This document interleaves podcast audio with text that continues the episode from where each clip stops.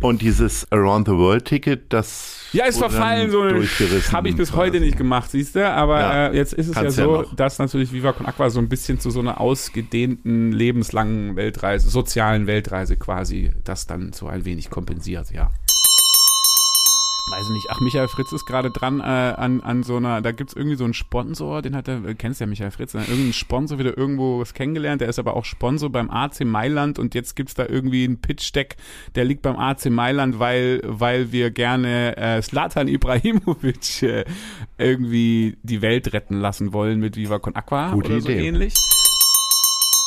Natürlich schwärmen wir alle für die Ärzte. Äh, natürlich schwärmen wir alle für fettes Welchen Brot. Song der Ärzte könntest du denn jetzt ansingen?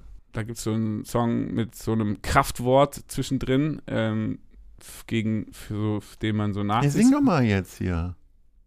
Arschloch!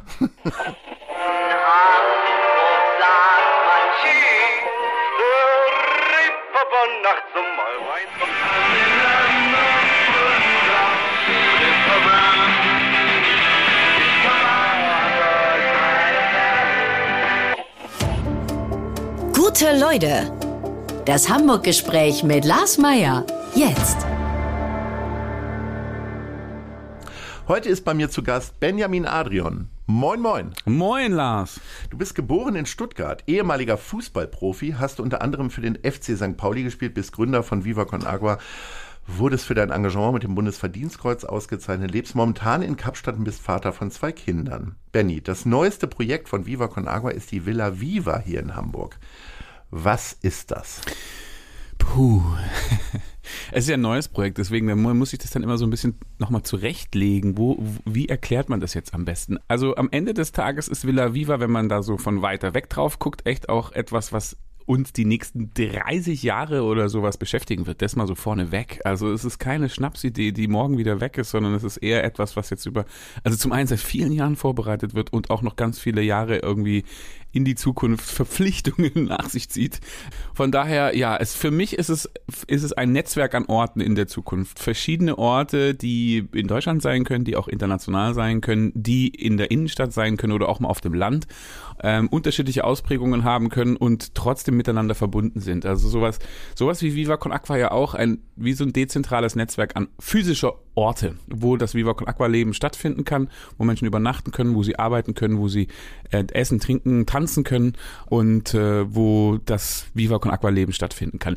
Jetzt hier in Hamburg ist es natürlich jetzt, wird das als so die erste, ja, naja, erste oder zweite Villa Viva. Ähm, in Hamburg haben wir angefangen damit zu planen vor fünf Jahren und wir zwischendurch haben wir in Kapstadt so eine kleine Abkürzung genommen. Dort haben wir die Villa Viva im Oktober jetzt schon geöffnet und in Hamburg wird sie jetzt dann tatsächlich gebaut.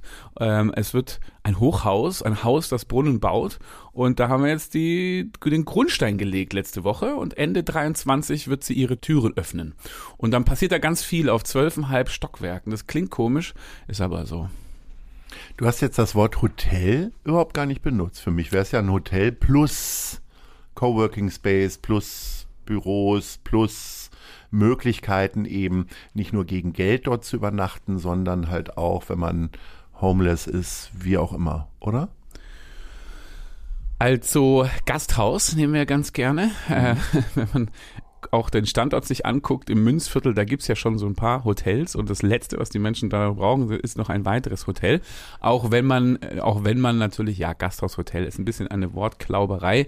Äh, es ist vollkommen richtig. Wir machen mit Heimathafenhotels, äh, wird es dort 140 Zimmer geben, in denen man übernachten kann, von Campingetage bis Suite, ähm, alle möglichen Kategorien. Kann man für 19,10 Euro bleiben oder halt für mehr Geld. Wenn 191 Euro. Mindestens. ja. ja ähm, und genau, also Menschen mit größerem Geldbeutel und größerem Platzbedarf, aber auch die Studentinnen kommen da unter. Und darüber hinaus gibt es dann halt noch ganz viele andere Nutzungen. Ein Restaurant, Gas, äh, äh, ein, eine, eine Rooftop-Bar, wir haben das Office, den Office Playground, ähm, also Viva Con Aqua wird auch dort sein Büro zu Hause haben und viele Sachen Sagt mehr. dem Karo-Viertel also AD. Wir werden äh, eine, eine, ein weiteres Zuhause in Hamburg dazu bekommen, sagen wir es mal so. Natürlich wird Viva Con Agua immer auch mit St. Pauli verbunden bleiben und äh, über Millantor Gallery und die Verbundenheit zum FC St. Pauli etc. ist ja völlig klar, das ist unsere Heimat. Äh, aber das Münzviertel ist jetzt auch unsere Heimat. Und ähm, unter Umständen wird es noch ein kleines Container-Office hier im Viertel geben, aber grundsätzlich ziehen wir dann auch ins Münzviertel. Wir kommen zu den Hamburg-Lieblingen. Wir wollen mal jetzt quasi uns äh, Richtung Hamburg bewegen. Ähm, das ist unsere Schnellfragerunde und deswegen gibt es immer knappe Antworten. Welches ist dein Lieblingsgeschäft? Geschäft, äh, so zum Shoppen. Ich dachte mir, dass sie das so locker von der ich Hand geht. so wenig shoppen. Das ist Wenn man dich jetzt schlimm, hier ne? sieht, äh, man kann sich ja Fotos auf Instagram angucken, könnte man denken, der FC St. Pauli. Pauli Fan- Merch Shop. Merch Shop. Ja, das ist, Ja. das ist Aber gibt's Shop. noch, gibt's noch irgendwie einen anderen Laden, wo du sagst, ach, da gehe ich mal, da bummel ich mal gerne rein. Ich bummel wirklich so gut wie gar nicht, ne? Echt mal so. Also, ähm, ich bin so ein ganz schlechter Echt Bummler. mal so, ja. das ist, das sagt Bosse auch immer. Echt? Ja, Okay. ihr beiden, ne? Ja, ähm, ne, also dieser, wie du das richtigerweise erkennst, diese Hose ist aus Kapstadt. Also in Kapstadt könnte ich dir das Ich sehe sagen. deine Hose gerade Ja, nicht, es die ist auch eine relativ unspektakuläre Ja. Jeans, äh, die aber in Kapstadt hergestellt worden ist, in so einem ganz netten Laden, wo die das dann alle noch so hinten schneiden und vorne verkaufen und so. Das kann man hier ja alles gar nicht bezahlen. Deswegen, Mhm. äh, in Kapstadt könnte ich dir das sagen, hier in Hamburg, also die letzten Sachen, wie du es richtigerweise erkannt hast. Ich habe noch zwei andere St. Pauli-Pullis, die ich äh, im St. Pauli-Fanshop äh, günstig erwerben konnte und deswegen wechsle ich jetzt gerade hier zwischen drei St. Pauli-Pullis hin und her und die sind alle aus dem Fanshop aus St. Pauli. Also den nehme ich jetzt heute mal. Geht dahin, kauft das Merchandise mit dem Totenkopf drauf. Sehr gut. Welches ist dein Lieblingsmuseum? äh, ah, das Nein, das nehmen wir jetzt nicht. Miniatur Wunderland. Geht das als Museum durch? Ich Come on, denke, das ja, lassen wir durchgehen. Ja, ja. Ich, als ich gesagt habe, nein, das nehmen wir jetzt nicht, dachte ich natürlich an das St. äh, Pauli Museum. ich nehme das Miniatur Wunderland, weil auch Sehr einfach schön. die. Die, haben es verdient, die beiden äh, Brüder Braun. Ja, äh, ganz genau. sympathische äh, Gesellen, sage ich mal. Wunderbare. Menschen, ja. Welches ist dein Lieblingsrestaurant? Ach ja, da gibt's ja auch so ein paar. Ich meine, man kann natürlich jetzt äh, hier in der Nachbarschaft äh, ja auch mit Tim und Patrick, die Bullerei ist natürlich schon lange auch eine Begleiterin hier im Viertel irgendwie so. Ähm, ich finde auch das Überquell, äh, also da sind wir ja auch sehr stark mit verbunden. Und ähm, so, das mal so zwei, die man mal nennen kann. Ich hatte ja selber Bist mal. du dann da so ein Süßer? Also isst du diese Nutella-Pizza? Die finde ich schon ziemlich, ziemlich ähm, gut auch. Ich esse die dann meistens so ein Stück, wenn ich mit meinem Sohn da bin. Der mag die ganz gerne. ja. Äh, welches ist dein Lieblingstheater? Ach, verbunden bin ich ja äh, dann schon seit vielen, vielen, vielen, vielen Jahren auch immer mit, den, mit dem Schmitz und so, mit den ganzen Corny-Sachen, die es da auf der Ripperbank gibt. Da waren wir ja sehr früh auch mit Viva Da musste man dann dabei. als Spieler immer mit, ne? Ah, auch oder? das und das haben wir auch, da haben wir auch die Eröffnung damals noch miterlebt und alles drum und dran. Das Imperialtheater erinnere ich mich auch, äh, war sehr früh immer schon auch an unserer Seite. Ganz, glaube ich, die allerersten Theatersachen, die wir jemals auch mit Viva Con Aqua gemacht haben, war damals in dem Krimi-Theater an der auf der Stimmt, da war auch einer der ersten Wassertage. Ja, auch das war auch was, auch das war da. Also das sind so Sachen, die ich äh, mit der meiner mit meiner eigenen Geschichte auch ein bisschen verbinden kann. Die Aufstiegsfeier damals auch im Schmitz, kann ich mich erinnern, mit einer voll bepackten Reeperbahn. Ich durfte da tatsächlich bei sein, obwohl ich kein Spieler war. Und ich erinnere mich, dass diese ganzen coolen, teilweise tätowierten, langhaarigen Typen, die da gerade den Aufstieg gefeiert haben, zu ähm, I've Been Looking for Freedom von David Hasselhoff in einer Polonaise durch den Raum tanzte. Und ich doch äh, trotz mehr als drei Bier doch sehr erstaunt war, dass diese Musik euch zum Tanzen gebracht hat. Ja, das sind die die alltäglichen Brüche auf St. Pauli. Ja. Welches ist dein Lieblings-TV-Format aus Hamburg? TV-Format aus Hamburg. Hui, ähm, es ist nicht Markus Lanz. ähm, tja, weiß nicht, da gibt's ja auch, gibt's nicht auch den, den, die, den Tatort hier aus Hamburg, ne? Ja, du, Zum Beispiel? war mir klar, dass du ein großer Til Schweiger-Fan Nicht bist. wirklich. Ähm, was gibt's denn sonst noch so aus Hamburg? Ich meine, der andere Du Kollege die Sesamstraße nennen, Großstadtrevier, äh, Tagesthemen, alles möglich. Aber du willst jetzt nicht über die Hürde springen und sagen, Notruf Hafenkante. Nee, eben, ich bin auch ganz schlechter Fernsehgucker, muss ich mal, muss ich auch mal sagen. Äh, dieser Michel Abdullahu, Abdullahi, Ja. Mhm. Abdullahi Ja, ja. macht ja auch gerade eine neue äh, Interviewreihe im U-Boot. Fand ich ja, die ist gut. so rein von der Gesamtszene ganz interessant. Äh, Und ansonsten, naja, ich meine, die ganzen Finn Kliman-Formate sind ja nicht mehr Hamburg, ne? Das ist ja dann schon. Nee, aber für einen Liebling braucht man ja auch nur eins. Da haben wir ja jetzt ein paar gehört. So, du bist jetzt tatsächlich zu Besuch, nicht nur wegen dieses Podcasts, äh, bist du jetzt aus äh, Kapstadt gekommen. Was machst du als erstes, wenn du in Hamburg ankommst? Gibt's da so Rituale irgendwie an die Elbe rennen oder eine Currywurst bei Butsche oder? Ich meine, mein Hamburg beginnt eigentlich immer mit, mit einer Bewegung irgendwo hier nach St. Pauli, so. Also, weil mein Hamburg ist sehr stark auch St. Pauli, habe hier Jahre, Jahrzehnte ja auch gewohnt, zwischendurch mal, zwischendurch auch mal in, in Rheinbeck gelebt, äh, so ein bisschen weiter raus. Aber vom Ding her zieht's mich ja dann doch immer wieder hierher. Ähm, jetzt gerade habe ich ja kein Zuhause, äh, deswegen äh, crash ich immer auf irgendeiner Couch oder in der Superbude. Von daher, egal ob ich mit dem, äh, mit dem Zug oder dann auch Völlig werbefreier Podcast ankomme, dann ist eigentlich immer meine Bewegung erstmal so irgendwo Richtung, so irgendwo Richtung Millantor. So da, so da im Umkreis von fünf Kilometer halte ich mich eigentlich meistens auf, wenn ich in Hamburg bin. Okay, aber es gibt jetzt so nichts, wo du sagst, boah, das muss ich jetzt haben, irgendwie, ob jetzt äh, gourmettechnisch oder vom Anblick her zu gucken, was hat sich geändert, äh, wie auch immer.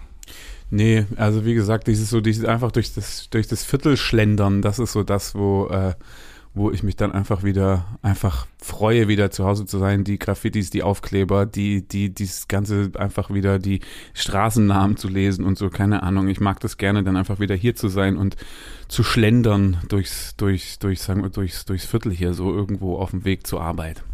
Zwar ist die ähm, Uridee zu Viva Con Agua ja auf Kuba entstanden, wäre aber Viva Con Agua möglich ohne Hamburg? Nein, ohne St. Pauli wäre es nicht möglich, glaube ich. Also der, dieser ganze Kontext, den wir hier vorfinden, vorgefunden haben, die Netzwerke, die Bereitschaft, das zu unterstützen, die, die, das Wertegerüst von so vielen Leuten, die da ja von Anfang an, das weißt du ja selber, du warst ja selber von Anfang an dabei, Leute, die das einfach unterstützt haben und, und immer noch unterstützen. Also ich bin fest davon überzeugt, dass das, was mit Viva Con Aqua passiert ist und dieser ganze Kontext da, dass das schon wirklich auch Ökosystem St. Pauli nur da hervorgebracht werden kann und das auch bis heute, ähm, wir sitzen ja, freut mich auch äh, sehr darüber, dass wir auch noch heute zum Beispiel mit dem Verein zusammensitzen und immer noch feststellen, das war nicht nur vor 15 Jahren richtig und äh, nur vor 15 Jahren gab es Möglichkeiten, miteinander viel zu machen, sondern das gilt auch noch für die nächsten 15 Jahre. Das heißt, mittlerweile ist Viva Con Aqua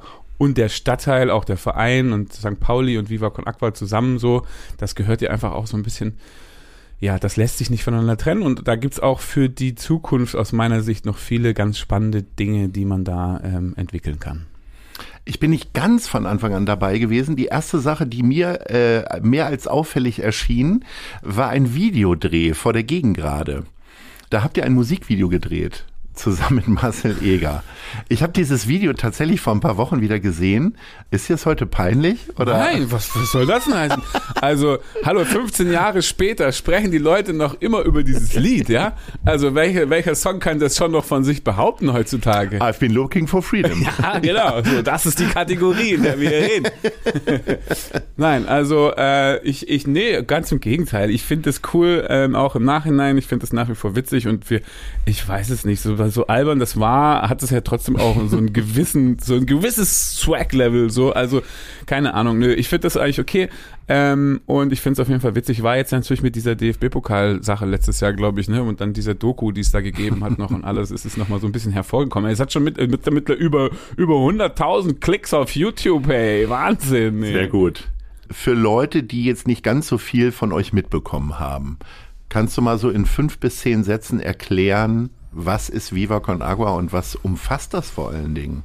Ja, Viva Con Aqua ist ja eine Community, ein großes Netzwerk, das sich einsetzt für sauberes Trinkwasser. Und mittlerweile sind es, ist es, das ist eben genau, es ist ja wirklich interessant, weil die Frage ist wirklich, hat man es schon mal, kennt man es irgendwie so oder kann man es kürzer machen oder auch tiefer einsteigen? Also es gibt ja nicht wenige, die denken, es ist einfach nur Wasser. Ja, das kam ja erst viel später dazu. Viel, viel, viel später dazu ist auch okay, ne? Für manche Leute sagen, oh ja, ist doch dieses Wasser irgendwie so und aber natürlich kam das erst fünf Jahre nach Gründung.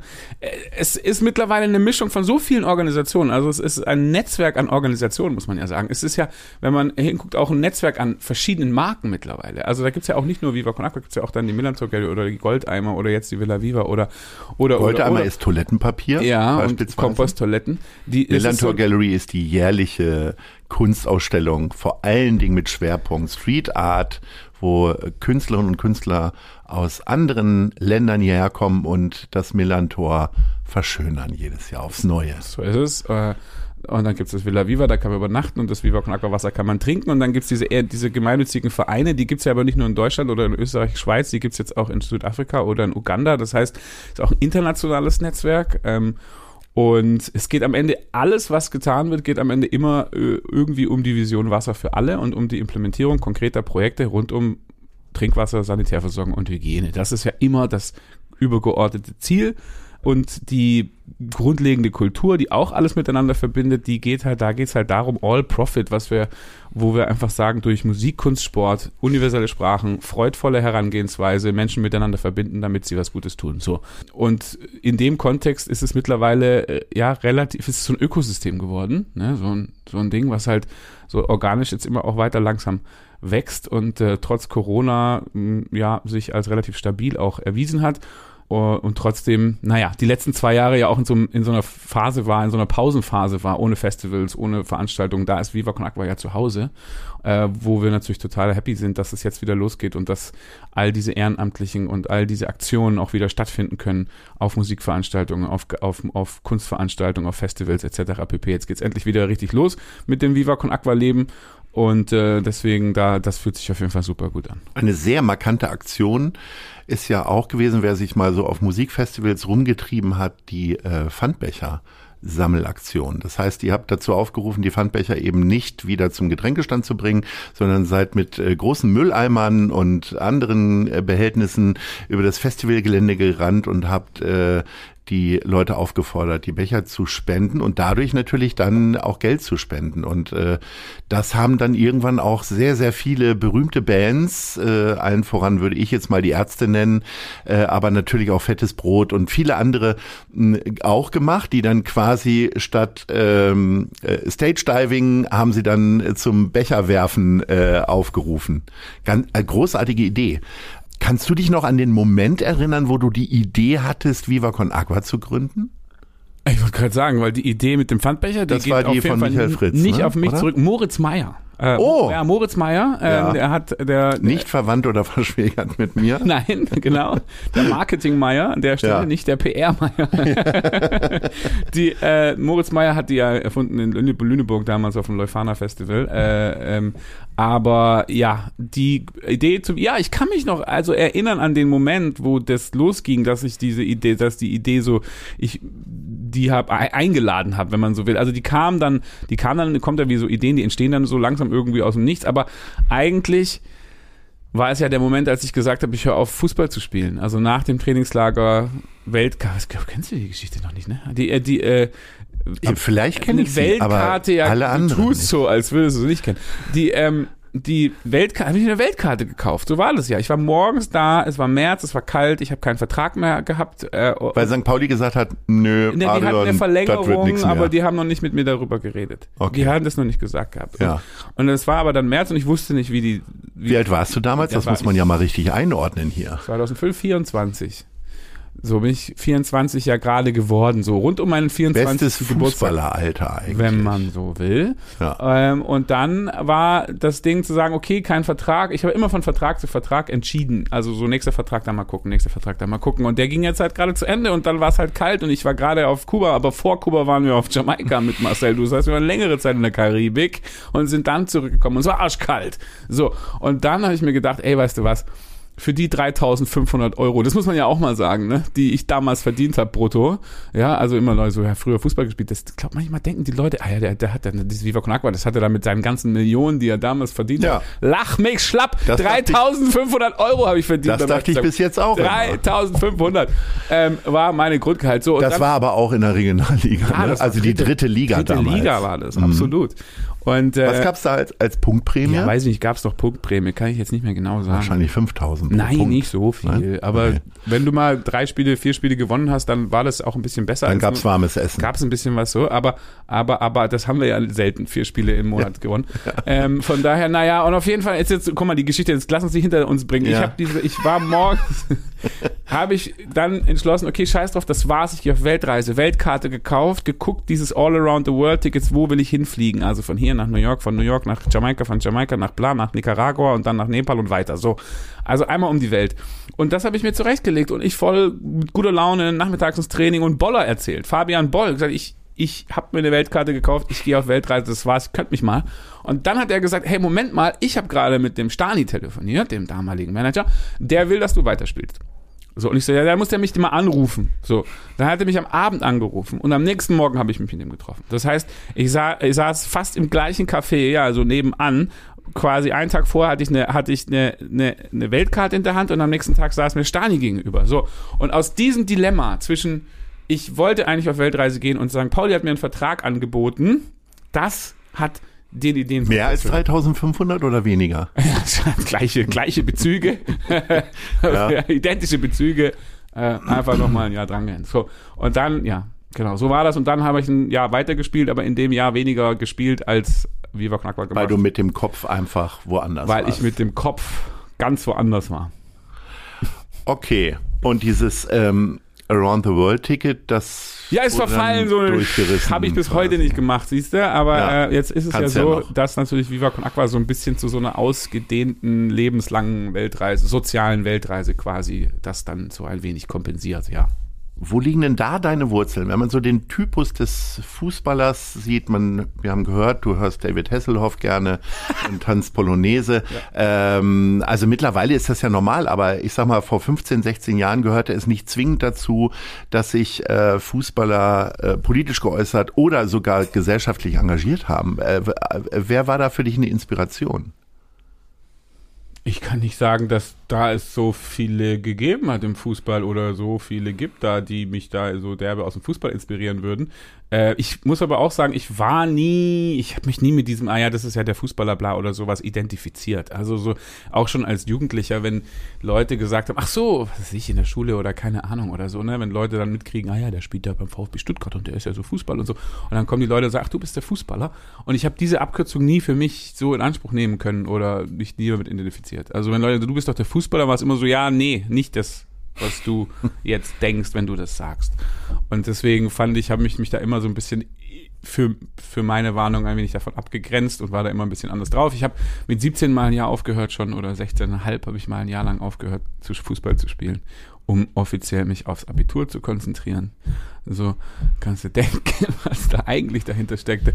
Aber äh, und da habe ich da schon aufgehört und ich weiß, ich habe angefangen wieder Fußball zu spielen, damals unter dem sehr strengen Jugendleiter des VfB Stuttgart, VfB Stuttgart damals Jugendrekordmeister, ja, deutsche Jugendfußball. In allen Jahrgängen so, irgendwie. Die waren super äh, und der Frieder Schroff, der, der, der Grand Seigneur von dieser Jugendabteilung heute bei Red Bull Leipzig, äh, da musste man jeden Morgen hin dem Hallo sagen und wieder sich verabschieden, wenn das Training zu Ende ist. Ja, da ist der saß da so wie du hier in deinem so in deinem Stuhl auf dem und, Thron. So und dann kam man, dann ist man da rein und dann musste man diesen langen Weg durch sein Zimmer machen, ihm die Hand schütteln und dann so und das hatte man vor dem Training und nach dem Training. Haben alle der, der hat dann 30 äh, Leuten irgendwie guten Tag gesagt. Nee, mehr. Okay. Ja, ja, die ganze Jugend, da kamen die ja dann unterschiedliche Gruppen und da ist der einfach immer nur handgeschüttelt. So und der und der, es war ganz klar, es, was verboten ist, sind äh, Ketten, lange Haare, Ohrringe mhm. ist ein No-Go. Mhm. Darfst du da nicht haben. So, und dann war ich ja, habe ich ja diese Pause gemacht und kam zurück und mein Comeback, er war, er war so dieses renommierte Hallenturnier, international renommiertes Hallenturnier, das Palast Stuttgart mit internationalen Mannschaften. Da habe ich, war so ein bisschen mein, mein, mein Comeback nach dieser Pause als Jugendspieler. Und ich habe das Comeback gefeiert mit langen Haaren zusammengebunden zu zwei Pipi Langstrumpf äh, äh, äh, und zwei verschiedenen Schuhen. Der eine war grün, der andere war rot. Das war mein Comeback-Statement zu dieser Repression im Jugendbereich beim VfB Stuttgart. Nur mal, ja, also deswegen, ich bin da vielleicht immer schon so ein bisschen aus dem Rahmen gefallen. Was haben denn deine Eltern dazu gesagt? Dein Vater ist immer noch Funktionär beim VfB Stuttgart. Funktionär ist gut. Ja. ja, oder? Wie nennt ja, man das? Doch, Funktionär. Also, ja, auch Warum sehr nicht? erfolgreicher Trainer gewesen, muss man ja auch dazu sagen. Aber war dir das egal oder gab es da so die Generationskonflikte, die es in vielen Häusern gab, so in den 90ern? Nee, da habe ich äh, schon zu früh, glaube ich, zu viel Unabhängigkeit in Anspruch genommen, auch meinen Eltern gegenüber. Ähm, weiß ich nicht. Die waren ich habe da meinen eigenen Kopf gehabt und die haben mir da auch nicht reingeredet, auch mit 17 ein Jahr lang aufzuhören. war damals schon meine Entscheidung so einfach. Und ich, ich habe ich mir da nicht so reinreden lassen in meiner Erinnerung. Wenn man so freigeistig und fast punkartig unterwegs ist in den jungen Jahren, hat man dann eigentlich, du hast zwei Kinder, hat man, ist dann eigentlich mit die größte Sorge, dass die Kinder totale Spießer werden? ja. ja. Äh, nee, eigentlich nicht. Aber jetzt, wo du es sagst, ich. Oh Gott, mein Sohn wird Bankkaufmann oder so. Also nichts gegen Bankkaufleute, die sind natürlich ey, auch alle total ja, cool. Aber du hast natürlich recht, jetzt wo du es sagst. Mein Sohn, äh, also der hat auch so ein paar positive äh, quasi Seiten, nein. Ach schön, wie liebevoll du über so deinen nicht. Sohn sprichst. Ich meine das nicht so. Du hast ja, du hast ja gerade gesagt, du mhm. so Punk, eher mhm. so Spießer und äh, dieses so, ich mache das Gegenteil von meinem Vater. Ich kann gar kein Instrument spielen. Der spielt jetzt richtig gut Klavier. Also so, er hat also da eine positive hm. andere Kopien, die also, mhm. na, naja, das, äh, das zum Beispiel ist voll gut. Und die andere Seite, er ist seit neuestem, will er, ich kann mich noch erinnern, vor wenigen Jahren, da saßen wir zusammen im Auto und uns kam ein Porsche entgegen und der sagt, ey, wie uncool, Papa, Porsche. Und ich so, hä, was, warum? Ist doch irgendwie, ist? Du als Stuttgarter findest Porsche so, natürlich so, total normal. Warum findest du das jetzt scheiße? Und dann sagt er, nee, der verbrennt so viel CO2 und so weiter. Und ich so, okay, cool, nicht schlecht und so, wow. Ähm, auf jeden Fall äh, war er da also noch so voll anti-Porsche und jetzt ist der in den letzten zwei Jahren zu voll dem Auto-Experten geworden. Der weiß alles über Auto, interessiert sich voll über Autos und so und weiß wirklich und liest diese Autobücher und weiß, was diese Umkehrwelle oder keine Ahnung, ich habe keinen Plan davon. Ne? Und er ist plötzlich voll der Auto-Experte. Von daher, äh, ich weiß nicht, ob mich das, das stimmt mich jetzt noch nicht so richtig nachdenklich, aber ich finde es schon sehr interessant, weil es hatte auf jeden Fall überhaupt gar nicht von mir. Ähm, aber vielleicht ist genau das dann, naja. Back to the roots, du sagst es ja, Vater ist Schwabe und äh, die Autostadt Stuttgart, keine Ahnung, da kommen die alten Bezüge. Ich habe ja das Gefühl, er, er durfte sehr, also er durfte früher als kleines Kind, durfte er manchmal Fernsehen gucken, aber es war immer wenn dann immer das Gleiche. Und es war Lightning McQueen, dieses Auto, weißt du? Kennst du das? Mhm. Ja. Äh, und ich habe so ein bisschen die Sorge, vielleicht ist er jetzt Automechaniker, weil wir ihm zu früh Lightning McQueen gezeigt haben. und das kriegt er nämlich nicht mehr raus.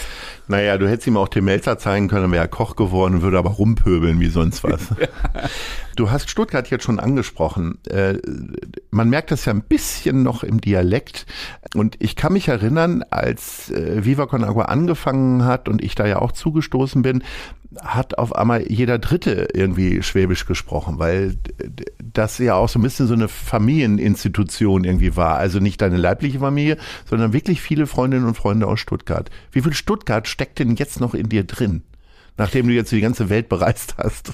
Meine Familie ist immer noch da und ich bin da auch geboren und das bleibt so. Ähm, ich habe jetzt nicht so groß Ambitionen, nach, nach Stuttgart jetzt zurückzuziehen, habe da aber viele Freunde, habe da familiäre Bezüge und fühle mich auch Stuttgart äh, verbunden, weil ich da einfach ja irgendwie herkomme und geboren bin und so. Ansonsten Viva Con Aqua mäßig, auch da ist es ja tatsächlich so eine Schwabengang, auch ein bisschen. Es sind vier, mal mindestens vier Jungs, muss man ja sagen, ähm, die äh, sich jetzt seit über 25 Jahren kennen. Die alle nicht Hochdeutsch sprechen. Die alle sich schwer tun, Hochdeutsch zu sprechen. Und äh, jetzt auch einigermaßen verteilt sind ja gerade. Der eine ist in Barcelona, der andere im Allgäu, der dritte jetzt wieder in Hamburg, ich jetzt in Kapstadt.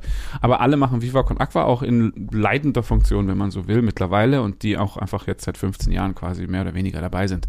Und äh, aber eben alte Freunde aus Schulzeiten sind. Das heißt, im Kern gibt es mal, ja, ist das vielleicht ein bemerkenswerter Zustand, dass da vier Leute sind, die sich seit über 25 Jahren kennen und heute immer noch maßgeblich Viva Con Aqua machen und natürlich dadurch, äh, ich finde es ja ganz gut, weil dadurch einfach es eine Gruppe gibt, die auch aktiv ist noch immer in verschiedenen Bereichen von Viva Con Aqua und die ein gleiches Verständnis teilt von dem, was Viva Con Aqua sein soll oder so oder sich wie sich das anfühlen soll.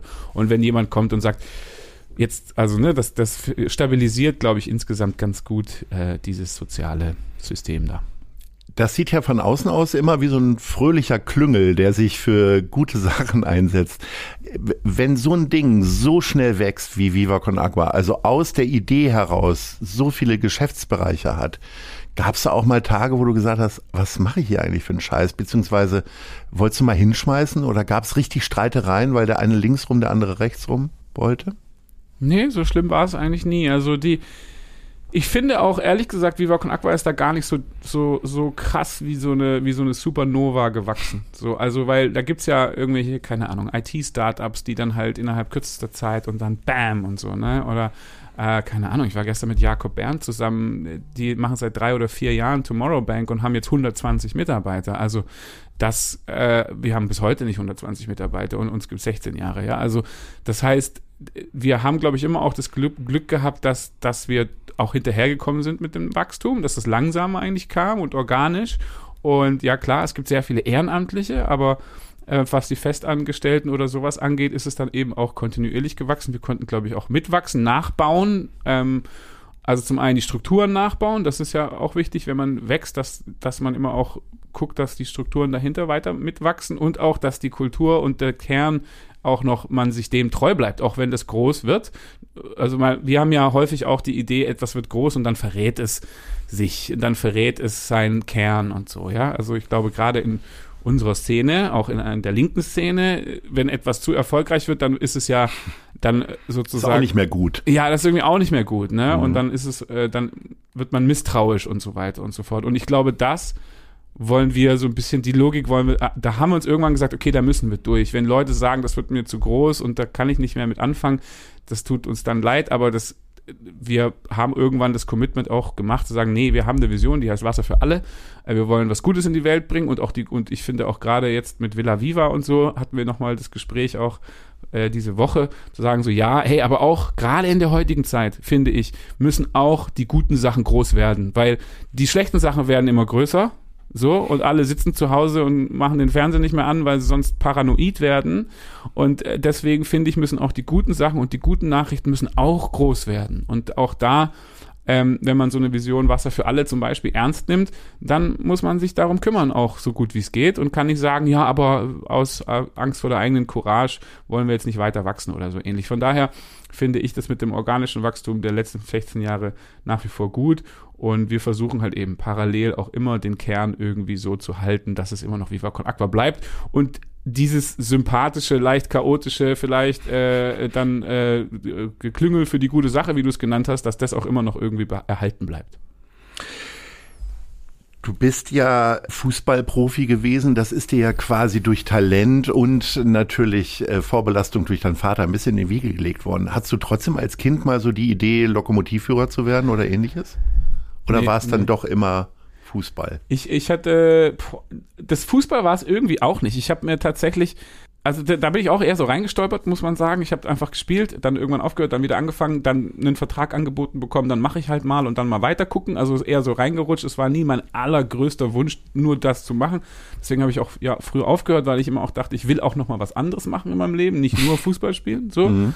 Und äh, aber ich hatte auch keine anderen großen äh, Ambitionen in irgendeinem anderen Bereich zu sagen, das will ich sonst werden. Ich habe schon für mich war es eins klar, was ich nicht werden will. Ich will nie irgendwo arbeiten, 9 to 5, in irgendeinem Rädchen im System für irgendeinen jemanden, der dann sich die Taschen voll macht. Weil du meistens sowieso erst um 9.15 Uhr kommen So, würdest. 9 Uhr, genau. Nein, ja. geht schon mal gar nicht.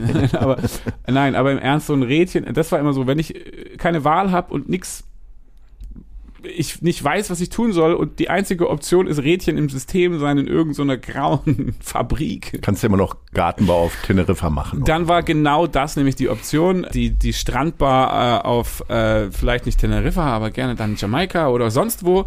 Das war immer so, ey, dann steige ich einfach aus. So, mhm. und dann mache ich einfach mein eigenes Ding ganz weit weg oder so ähnlich. Also deswegen, es gab so Sachen, wo klar war, die kommen für mich niemals in Frage und das ist einfach ein Rädchen im System zu sein. Und bevor ich gleich mit Benny Adrian weiterspreche, geht's jetzt kurz in die Werbung für unseren Kooperationspartner, die Zeit. Ich beginne jeden Arbeitstag mit der Elbvertiefung, dem kostenlosen Newsletter von Zeit Hamburg. Was die Elbvertiefung besonders macht, sie ist relevant und prägnant und enthält fundiert recherchierte Lesestücke von Autorinnen und Autoren der Zeit.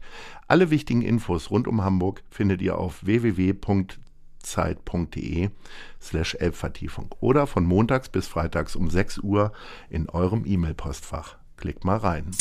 Jetzt kommen mal die anderen Leute dran mit Fragen, äh, nämlich die Fragen der anderen Leute. Hören wir mal rein.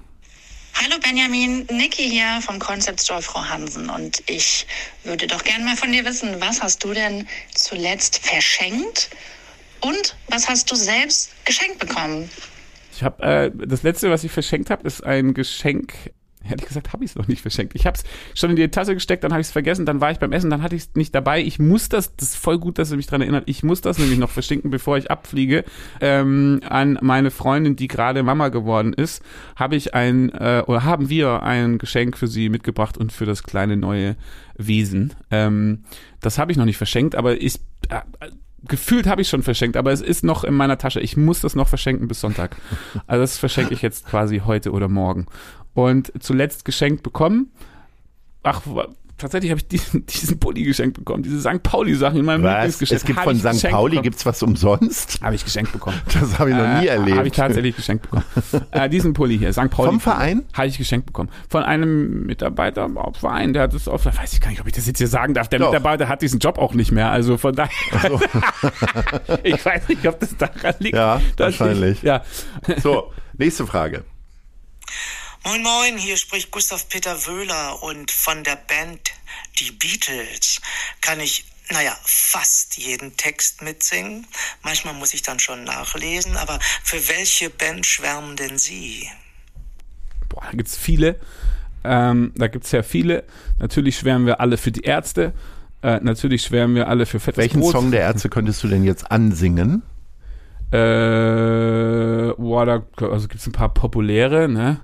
Ähm, da gibt's so einen Song mit so einem Kraftwort zwischendrin, gegen, für so, den man so Ja, nachsieht. sing doch mal jetzt hier. Arschloch! Das hast mal. du- Arschloch! Das hast du sehr schön Dun, gesungen. dun, dun, dun. Arschloch! so, oder?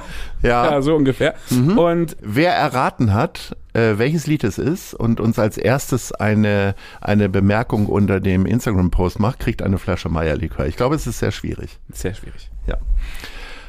Okay, welche Band noch? Du musst jetzt wahrscheinlich alle Bands nennen, die sich Viva Con Agua irgendwie. Also es kommt Clouseau, kann ich sagen, Gentleman, äh, Fettes Brot, äh, Sportfreunde Stiller. Wir sind noch? Helden. Wir sind Helden. Oh ja, wir sind nicht Helden. Mehr, aber ganz Ja. tolle Band. Ganz, Ja. ganz, ganz tolle Band. Ey, ich bin so schockiert, wenn ich mit Leuten rede, die bei uns arbeiten oder so jetzt so praktisch. Also ich war jetzt gerade, bin ich mit unseren Praktikantinnen dann da äh, zur, zur Villa Viva Öffnung gefahren und wir haben über, über Musik geredet und dann jetzt, die kennen nicht mehr Max Herre und so, die kennen nicht mehr absolute Beginner. Wir sind dann gegangen und dann haben wir gesagt, ja, das ist ja Jan Delay von den absoluten Beginnern und dann kennen die Jan Delay irgendwie noch, ist aber die kennen die absoluten? Beginner nicht mehr und die sind aber dann so 24 und du denkst so, Alter, echt, ne, die kennen nicht mehr ANNA von Max Herre, die kennen nicht mehr Freundeskreis.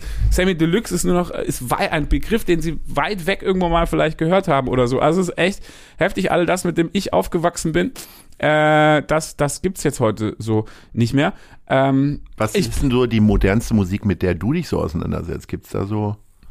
äh, ich habe gerade, ich habe gerade, ich, äh, die modernste Musik, mit der ich mich gerade, schreibe ich gerade selber. Aha. Da gibt's jetzt demnächst so ein Ich habe ich hab keine Ahnung, das darf ich auch noch eigentlich nicht sagen. Und das ist auch Capital überhaupt Benny? gar nicht für die Öffentlichkeit bestimmt. Capital Benny ich habe so? ich habe gerade äh, so ne, seit den letzten Ferien habe ich ich habe das früher schon mal gerne gemacht. Ich habe immer ich habe immer gerne mitgesungen tatsächlich, so Text raus und Haben wir mitgesungen. ja gerade mitbekommen, So. dass du das sehr gut kannst. Genau. Und seit vor kurzem, ich habe angefangen, so Texte zu schreiben. Das ist voll komisch, ich weiß auch noch nicht mehr.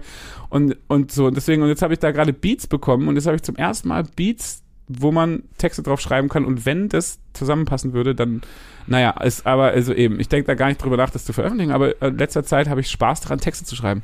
Dieses Gespräch wird äh, der Ursprung einer großen Gesangskarriere. Ich habe das schon Mhm. sehr im Gefühl. Du wirst dann an Hotelbars abends singen oder ähnliches. Sag mal, wir haben jetzt gerade ein paar Prominente irgendwie angesprochen. Gibt es denn so einen Wunsch, Prominenten, der vielleicht auch gar nicht möglich ist, weil vielleicht verstorben oder in Amerika oder wie auch immer, den du dir sehr wünschen würdest als Supporter, sogenannter Supporter für Viva Con Agua? So, so, so ein richtig so ein Wunschkandidat, meinst du? Weiß ich nicht, ach, Michael Fritz ist gerade dran äh, an, an so einer, da gibt's irgendwie so einen Sponsor, den hat er, äh, kennst ja Michael Fritz, ne? irgendeinen Sponsor wieder irgendwo was kennengelernt, der ist aber auch Sponsor beim AC Mailand und jetzt gibt's da irgendwie einen Pitch-Deck, der liegt beim AC Mailand, weil, weil wir gerne äh, Slatan Ibrahimovic äh, irgendwie die Welt retten lassen wollen mit Viva Con Aqua Gute oder so Idee. ähnlich. Ja, äh, wenn es einer schaffen kann, dann ja Slatan. Mhm. Von daher, ähm, also es gibt sehr viele, wo ich mich freuen würde, wenn sie auch Viva Con Aqua unterstützen. Aber jetzt gerade ist Slatan Ibrahimovic wäre wirklich witzig. Und tatsächlich liegt da irgendwo ein Pitch-Deck beim AC Mailand. Also Daumen drücken. Du hast, ich habe das am Anfang gesagt, mit 27 Jahren äh, das Bundesverdienstkreuz bekommen.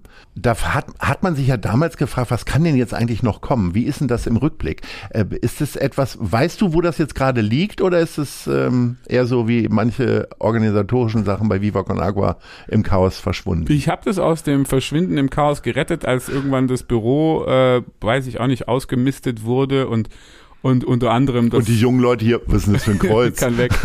ähm, genau, das war dann irgendwie wurde gerade so weggepackt, halb weggepackt, halb weggeschmissen und irgendwo habe ich das dann habe ich das dann da gefunden und ich glaube, jetzt ist jetzt ich denke, es ist irgendwo in dem Container, wo all unsere Sachen drin sind. Wir haben ja so einen Container hier irgendwo rumstehen, wo unser Hausstand äh, drinne ist und ich glaube, irgendwo in diesem Container wird vielleicht auch dieses Bundesverdienstkreuz sein. Hat dir das irgendwas gebracht, außer einen schönen Nachmittag in Bellevue? Es hat, das war ja voll früh, wie du sagst, Silo, ich weiß gar nicht auf dem Zettel, wie alt ich da war und das ist aber auf jeden Fall schon eine Weile her. Und äh, das war ja eigentlich Das ist vor allen Dingen sehr, sehr besonders, so jung dieses Bundesverdienstkreuz ja, zu bekommen. verrückt, oder? Also ich meine, ich Und du hast nicht mal eine anständige Frisur gehabt, als ja, du zum Bundespräsidenten bis heute nicht, ey. Ja. Aber die, äh, die haben ja, die haben ja, die müssen aber auch so die Dinger loswerden, ne? Ja, b- äh, kann sein, weiß Ja. ich nicht. Ja, doch, müssen wir echt jetzt. Ach, deswegen hat haben- Olli Wurm auch eins bekommen. Siehst du? Ja. Äh, Sammy Deluxe, äh, da habe ich mal eine Dings eine bekommen, er hat, glaube ich, aber ich habe nicht gehört, dass das wirklich überreicht bekommen habe. Ich habe mal so eine, aber ist ja auch egal, auf jeden Fall. Äh, die müssen, glaube ich, jedes Bundesland äh, muss ja, äh, glaube ich, nominieren. Ich weiß nicht genau, wie der Nominierungsprozess funktioniert. Ich glaube, Leute können auch aus der Zivilgesellschaft Leute vorschlagen oder sowas und dann muss, glaube ich, jedes Land halt Leute nominieren und die vergeben ja ungefähr 2500 oder so im Jahr. Also es Das ist ja echt ein wa? Eh, Eben, weißt Ja. du, so. Also, äh, ich äh, weiß nicht, die, die erste Frage ist ja, willst du es annehmen oder nicht? Haben ja auch viele abgelehnt. Heidi- Mhm. Aber du hast Heidi nicht Klum. darüber nachgedacht. Ich habe schon drüber nachgedacht, kurz. Wenn die dich fragen, willst du es annehmen? Und dann googelt man so und dann sieht man Leute, die dem Hamburger Senat angehört haben oder angehören, haben das traditionell immer schon abgelehnt. Ja, also äh, Helmut Schmidt, Schmidt zum Beispiel hat kein Bundesverdienstkreuz. Auch Heidi Kabel hat sich darauf bezogen, auf diese Hamburger Regel. Jetzt habe ich nie im Senat gearbeitet, habe das auch nicht vor. Deswegen habe ich aber schon kurz drüber nachgedacht, äh, nehmen wir diese, äh, diese Auszeichnung an im Namen von Deutschland. Ja, da würden einige sagen, mach dich, mach kaputt, was dich kaputt macht hier unweit äh, von diesem Podcaststudio. Und deswegen ist ja schon die Frage, nimmt man sowas an? Wir haben damals gesagt, frei nach dem Motto, einer renommierten vier Buchstaben Dingsbums Zeitungsding angelehnt daran, sind, haben wir dann gesagt, wir sind Bundesverdienstkreuz, nicht Papst, sondern Bundesverdienstkreuz. Und wir nehmen das gemeinsam an und nicht als individuelle Auszeichnung, sondern für uns alle, aber es war überraschend. Es hat dazu geführt, dass so Leute, die uns nicht kennen oder die uns einfach so irgendwo anmoderieren, so wie hier jetzt oder so, dass die dann sagen, hey, der hat aber das Bundesverdienstkreuz und die Leute dann so, oh, dann muss das ja irgendwie was sein, was eine gewisse Seriosität hat. Und das hat uns schon geholfen, dass Leute denken, wir sind seriös. Ja, also das war auf jeden Fall etwas, was wir vorher nicht so hatten. Nach dem Bundesverdienstkreuz hat, haben die Leute uns eher Seriosität zugeschrieben und das war eine neue Qualität, die Leute vorher nicht in uns gesehen haben. Du hast vorhin so im Nebensatz erwähnt, dass du äh, deinen Fußball-Comeback äh, wie Pippi Langstrumpf äh, äh, inszeniert hast. Also sprich, dass du solche Zöpfe hattest. Äh, machst du dir das Leben, wie es dir gefällt, im beruflichen vor allen Dingen? Ja, so gut wie es geht. Also, Also es fehlte dir irgendwann Toilettenpapier und dann hast du eigenes Toilettenpapier rausgebracht. Und so weiter. so ungefähr. Also es war ja, oder ein- einfach so, äh, wir, wir machen nach dem, genau, also wir machen jetzt erstmal ein Wasser, weil es macht noch keiner und äh, dann sind wir aber ja keine Wasserfirma. Das heißt, wir können jetzt nicht einfach eine Apfelschorle machen oder irgendwie sowas, sondern das nächste Produkt ist halt Klopapier, damit die Leute halt äh, anfangen nachzudenken. Wie? Ihr habt Wasser und als nächstes Klopapier? Hä? Das macht ja sonst nur Share. ähm, aber nee, auf jeden Fall. Also diese Freiheit zu haben, das kennst du ja auch, auch selbstständig zu sein und einem dann doch auch das zu machen, was man selber gut findet, wo man selber dahinter steht und mit den Leuten, auf die man Bock hat. Also das ist schon eine Freiheit, die ich sehr schätze und auch, ja, viel mehr schätze als zum Beispiel so, keine Ahnung, also Fame oder so, ne? Also Leute machen so Sachen, für, um, um so bekannt zu sein oder so weiter. Das ist mir nicht so wichtig. Mir ist es wichtiger, frei zu sein. Also wirklich das machen zu können, was man selber machen will. Das ist eigentlich das, warum ich oder was meine einzige Option ist, gefühlt auch beruflich und für mein Leben, weil das ist das, was ich machen will. Ich habe mich auch noch nie in meinem Leben irgendwo beworben oder so. Ich denke auch, ich würde auf dem normalen Arbeitsmarkt vielleicht auch einfach niemals einen Job kriegen, keine Ahnung. Glaube ich auch. Ja. ja. Siehst du? Das heißt, wir haben nur diese Option. Ich übrigens auch nicht. Deswegen machen wir das, was wir machen und ähm, von daher, ja, selber machen, selber frei sein, selber aussuchen äh, und äh, nochmal kein, nicht, nicht, nicht irgendwie die Zeit mit Sachen verbringen, hinter denen man selber nicht stehen kann. Dafür ist das Leben leider echt zu kurz.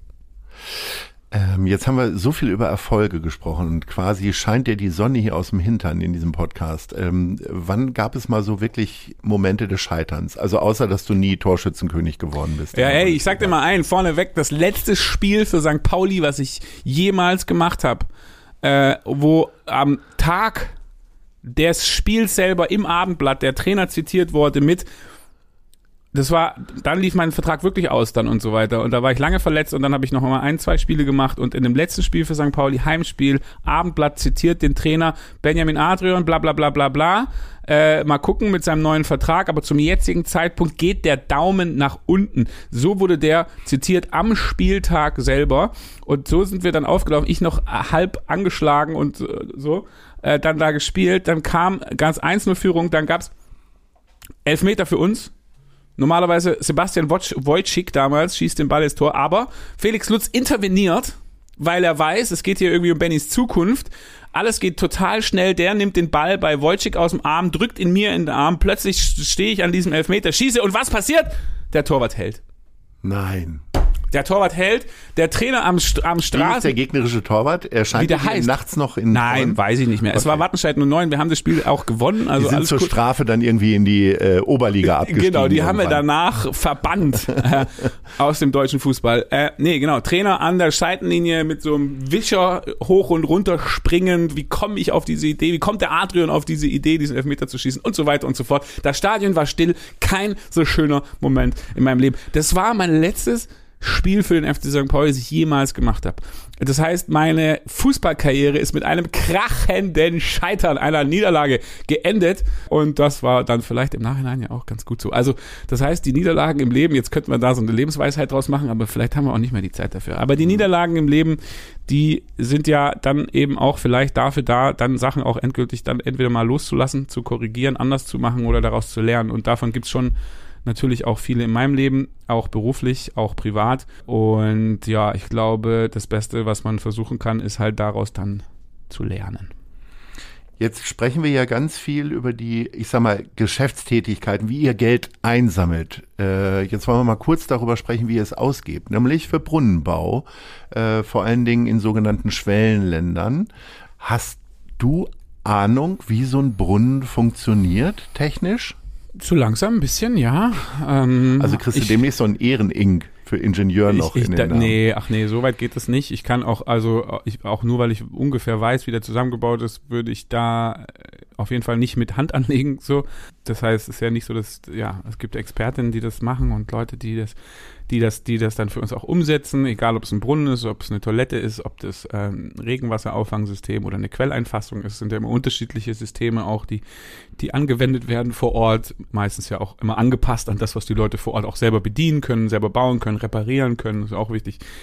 Und es gibt auch ganz viel der Arbeit, die eben nicht so technisch ist, sondern wo es dann um Verhalten, Entschuldigung, wo es um Verhaltensveränderungen geht die sogenannte Soft-Komponente in den Projekten, also weil nur eine Toilette zum Beispiel in Südafrika jetzt in dem Projekt, das wir da machen, äh, haben wir die Erfahrung auch äh, sehr deutlich nochmal gemacht.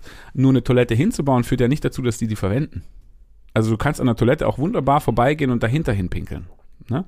Passiert hier in Hamburg auch häufig. Kann genug. auch mal passieren, ja. Und wenn die dreckig ist und nicht gewartet und nicht ordentlich gepflegt, dann ist es sogar, dann ist es so, also dann können wir das alle gut nachvollziehen, warum man die nicht verwendet, sondern drumrum geht. Deswegen geht man auf dem Festival auch nicht aufs Dixie, sondern aufs Goldeimer. So. Und die, deswegen muss man auch mit den Kindern und mit den Leuten auch dann, äh, naja, an, an daran arbeiten, dass sie, dass, dass die da gerne hingehen und dass das ein Ort ist, den die wertschätzen und dass der sauber gehalten wird und so weiter und so fort. Und dass die nicht das Gefühl haben, die Toilette ist ein, äh, schränkt mich in meiner persönlichen Freiheit ein und ein freier Mann oder eine freie Frau geht doch wohl nicht aufs Klo. Das sind alles Ideen, mit denen man arbeiten muss und äh, deswegen ist die Infrastruktur immer ein Teil der Projekte und die Arbeit mit den Menschen dann daneben ist eine andere wichtige Komponente, die, und das ist jetzt neu, wir in der Vergangenheit ja immer über Projektpartner auch gemacht haben. Da haben wir uns gar nicht so viel eingemischt in die Projekte, weil wir da keine Ahnung von hatten. Dann hat die Welthungerhilfe oder Helvetas, andere Organisationen haben das gemacht. Und jetzt ist aber so, dass wir mehr und mehr selber auch die, die Fähigkeiten haben, in diesem verhaltensverändernden Bereich aktiv zu werden, mit den Kindern zu arbeiten und halt das auch zu machen mit Musik, Kunst, Sport. Das auch zu machen mit einer fröhlichen Mindset und mit einer guten Laune und nicht mit Methoden wie äh, Shame Walk und andere Sachen. Es gibt bewährte Methoden, gerade im Sanitärbereich, wo die Menschen dann im Dorf mit rumlaufen und gucken, wo sie öffentlich hingemacht haben. Und durch dieses öffentliche zur Schau stellen und Shaming, ja, also durch Scham und durch Schuld zu arbeiten, das ge- verhalten die, äh, verändern die ihr Verhalten. Das ist eine sehr wirkungsvolle Methode. Aber Viva Con Aqua sagt auch in der Pro Projektrealität, wir wollen nicht mit Scham und mit Schuld arbeiten. Wir wollen nicht die Leute bloßstellen, damit sie ihr Verhalten verändern. Wir wollen das machen mit Freude, mit Musik und mit Kunst und mit Sport. Und äh, das ist äh, also auch die Neuigkeit, dass wir jetzt mittlerweile in der Lage sind, auch in den Projekten diese DNA weiter durchzuziehen, die uns auch hier ausmacht, wenn es ums Geld sammeln geht, nämlich freudvoll äh, die Welt ja zu verschönern und nicht mit Scham und Schuld und so einem schlechten Gefühl. Du sagtest vorhin, der Vorteil von Südafrika ist unter anderem, dass es keine Zeitverschiebung gibt. Heißt das für dich, dass du heute noch immer um 13.30 Uhr samstags dann auch die Spiele des FC St. Pauli verfolgst? Also vorausgesetzt, sie spielen am Samstag. Ich verfolge die relativ äh, dieses Jahr auch relativ regelmäßig. Ich war auch am Anfang der Saison dann eine Weile in Deutschland und habe gerade die ersten Spiele der Saison auch live gesehen. Ähm, hab auch mal war auch mal auswärts dieses Jahr in Nürnberg zum Beispiel und ähm, von daher bin ich dieses Jahr irgendwie näher dran als auch zum Beispiel im letzten Jahr. Ähm, das hat sich so ergeben und auch die Verbindungen zum Verein sind natürlich nach wie vor sehr stark auch. Ähm, Wir haben da ja mit Timo Schulz, einen Trainer, der mit mir noch gespielt hat.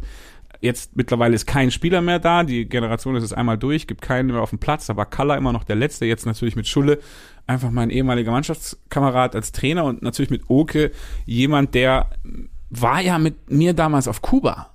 Der war als Taz-Redakteur auf Kuba bei der ersten Reise nach dem Trainingslager. Als wir Viva Con gestartet haben, war Oke mit dabei. War eigentlich der Oke unser Pressesprecher, bevor wir einen Pressesprecher hatten, hat der diese Pressereise organisiert als Taz-Redakteur damals. Und heute ist er Präsident beim FC St. Pauli und äh, war gerade auch in Kapstadt. Weiß nicht, ob ich das hier erzählen darf. Aber ja, äh, auf jeden Fall ist es so, dass es da also noch immer starke Bezüge, auch persönliche Bezüge gibt und ich den einfach jetzt voll den, die Daumen drücke, dass die aufsteigen, weil die haben so viel tolle Sachen gemacht in den letzten Jahren, finde ich, mit äh, Eigenvermarktung, mit Merchandise-Rechten und den DIY als Stichwort, ne, dieses, diese Idee von St. Pauli und dieses, diese Unabhängigkeit von St. Pauli, auf die über Jahre jetzt hin, hingearbeitet worden ist, finde ich alles strategisch total richtig.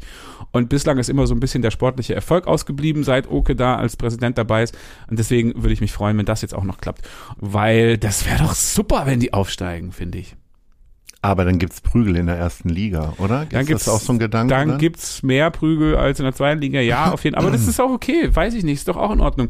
Mal, erstens, man kann auch da mal drin bleiben. Siehe Augsburg, siehe Union Berlin, warum nicht? Ähm, und ansonsten, ich fand diese, ich finde diese, das, das, das, Oke sagt, das gibt's noch heute. Das war früher, haben sie es lauter geäußert als heute, aber wenn es heute gibt, umso besser. Äh, ich finde diese Maßgabe zu sagen, dieser Verein gehört zu den besten 25 im deutschen Fußball, finde ich super. Und dann ist scheißegal, ob man aufsteigt oder absteigt, solange man zu den besten 25 gehört, ist alles in Ordnung. Und wenn du bei in der Liga, äh, der ersten Liga auf Platz 18 bist, dann hast du immer noch dein Ziel erreicht.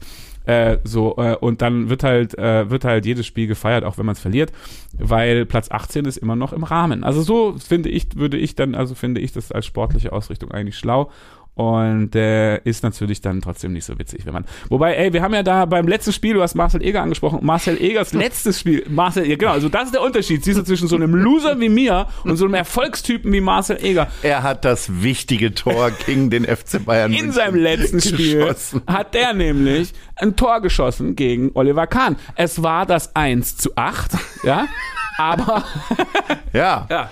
Ich wusste auch nicht, ob ich lachen oder weinen soll in diesem Moment. Ja, wir, haben, wir haben da gefeiert. Ich weiß noch, äh, Gregor aus der Schweiz und Michael, die sind dann extra auf dem Bunker und haben so eine Marcel Eger äh, Tapete ausgerollt. So eine Bettlaken, nachdem er das Tor geschossen hat. Ähm, aber genau, so kann man ja auch dann froh sein, wenn man halt haushoch zu Hause verliert, ja. Stellen wir mal uns vor, Oko Göttlich wird heute altersmüde und sagt, ich möchte nicht mehr Präsident des FC St. Pauli sein und sämtliche Gremien, die das zu beeinflussen haben, sagen, Benny, komm zurück in den Verein und werd Präsident. Würdest du zumindest drüber nachdenken? Weil du wirst ja nicht sagen, ach, ja, weiß ich auch nicht. Ja, was du drüber nachdenken, wenn jemand fragt, ob du Präsident von St. Pauli werden willst, dann so besser mal drüber nachdenken. Ähm, das würde ich schon machen. Äh, aber ich das, äh, es gab da, es gibt da so eine Vorgeschichte, auch als Oke angefangen hat, Präsident zu werden. Ne? Die breite ich jetzt Da hier fiel nicht, dein Name die, mal. brei, die breite ich jetzt hier nicht aus, wie das Ja. damals ganz genau gelaufen ist. Aber ich habe da, äh, da hat Oke mich damals was gefragt, auch auch mal schon mal darüber nachgedacht. Ähm, aber da ging es jetzt nicht darum, dass ich Präsident werde, weil es war ja okay, ne? Aber äh, jetzt war es ja auch mal egal. Ähm, hey, war, keine Ahnung, Alter, was für eine hy hypothetische Frage. Ähm, dr drüber nachdenken auf jeden Fall, dem Verein verbunden sein auf jeden Fall. Also ich höre ein klares Ja. Äh, und keine Ahnung. Der, ich finde alles, was Oke, Oke ist da genau richtig. Alles, was Oke gemacht hat, war, finde ich gut. Ich finde diese Richtung gut. Ich finde, egal wer das weitermacht, sollte diese Kontinuität weiterführen. Ähm, und ich bin froh, dass es Oke jetzt macht weiter. Er hat das jetzt ja gerade für vier, für vier Jahre weiter äh, auch committed und ich finde, Oke ist genau der richtige Mann am richtigen Ort, der ja auch äh, zum Beispiel ja, der war ja auch eine große Inspiration für uns. Ich meine, St. Pauli Sound Supporter und so weiter, das waren die ersten Partys im Umlauf des Stadions vor der Millantor Gallery und diese und deswegen ist Oke aus meiner Sicht äh, genau der richtige Mann am richtigen Ort und ich habe da keinerlei Ambitionen. Wir biegen auf die sehr kurze Zielgeraden dieses Gesprächs ein. Wir sind nämlich jetzt schon bei den letzten beiden Fragen. Da bitte ich um kurze Antworten. Wo siehst du dich in fünf Jahren? Irgendwo zwischen äh, Hamburg, Kapstadt und Lissabon. Lissabon wäre aber ein neuer Ort, ne? Vor den fünf Jahren könnte Ja. auch sein. Na gut. Äh, wo siehst du Hamburg in fünf Jahren? immer noch in meinem Herzen, immer noch äh, als einer, also als ein der Spot, wo auch beruflich mein Zuhause ist und mit Villa Viva sowieso. Äh, also in fünf Jahren sehe ich äh, Hamburg auch ja immer noch als Zentrum meiner auch Aktivität oder überhaupt meines Lebens und so weiter und so fort. Und mit Villa Viva sehe ich Hamburg natürlich ein bisschen schöner noch als heute. Lieber Benny, äh, ich möchte mich herzlich bedanken, dass du für viele Tausende so eine tolle Inspiration bist und außer vielleicht für deinen Sohn ähm, und äh, vor allen Dingen, dass du so vielen Millionen Menschen leckeres Wasser gibst. Also nicht nur das leckere Mineralwasser von Viva Con Agua, sondern äh, den Leuten eben da, wo es eigentlich gar kein Wasser gibt. Und äh, herzlichen Dank für das schöne Gespräch. Ahoi. Vielen, vielen Dank, Lars, auch für all die Jahre an unserer Seite in all den verschiedenen Funktionen. Da haben wir jetzt ja gar nicht so drüber geredet, auch über deine Ist ja auch nicht eigene das Thema, Viva Con Aqua Thema. Historie, die ja wirklich auch schon sehr, sehr, sehr, sehr, sehr, sehr lange ist. Von daher vielen Dank für all die Jahre. Prost, Meierlikör. Ciao. Das war gute Leute. Das Hamburg-Gespräch mit Lars Meier. Von der Gute-Leute-Fabrik, der Szene Hamburg und dem Zeitverlag. Folgt dem Hamburg-Gespräch als Podcast auf allen bekannten Streaming-Plattformen. Jeden zweiten Montag neu.